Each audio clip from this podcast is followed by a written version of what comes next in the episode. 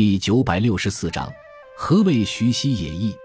徐熙，钟陵（今江西南昌）人，五代南唐画家。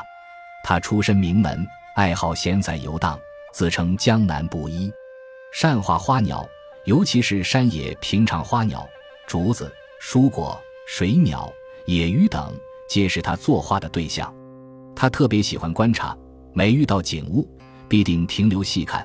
因此，其作品极富活泼生动的意味。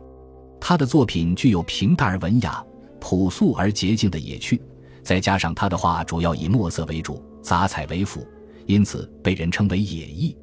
徐熙的画法和唐代以来流行的晕淡复色大不相同，他创造了一种崭新的落墨表现方法，也就是先用墨描写花卉的枝叶蕊萼，再为其着色。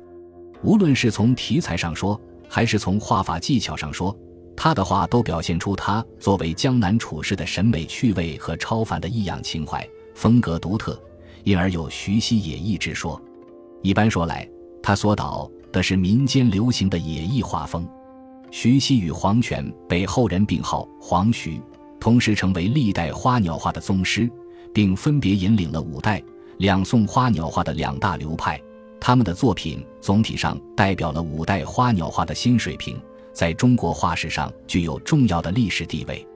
徐熙的作品以一，而今人们能见到的《玉堂富贵图》《雪竹图》《雏鸽药苗图》都是仿作，我们只能从中领略他的绘画风格和画法。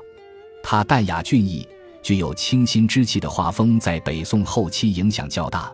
在很大程度上对画院花鸟画风的改革起到积极的推动。